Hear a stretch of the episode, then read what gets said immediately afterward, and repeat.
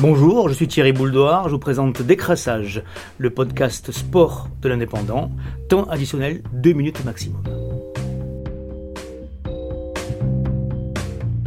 Il y a donc enfin un homme en colère à l'USAP. Il aura fallu 32 défaites sur les 37 dernières rencontres officielles pour que le ton monte. Après le pitoyable échec à Rouen, Patrick Arletaz avouait dans les colonnes de l'Indépendant sa colère après des mois de compassion, de justification, de on n'était pas si loin. Enfin, les mots pèsent. L'USAP a touché le fond en Normandie.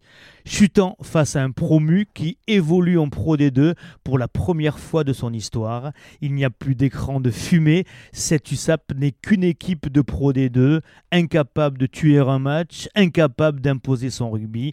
D'ailleurs, aucun de ces joueurs n'a quitté le navire depuis la relégation. Aucun n'a même été dans le viseur d'un club d'élite, hormis Enzo Forletta, qui a choisi le confort catalan au défi auvergnat.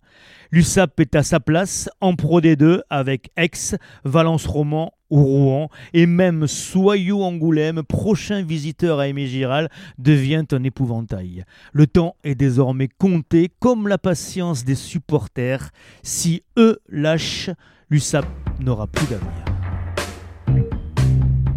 C'était Décrassage, le podcast sport de l'indépendant. Vous êtes convoqué lundi prochain.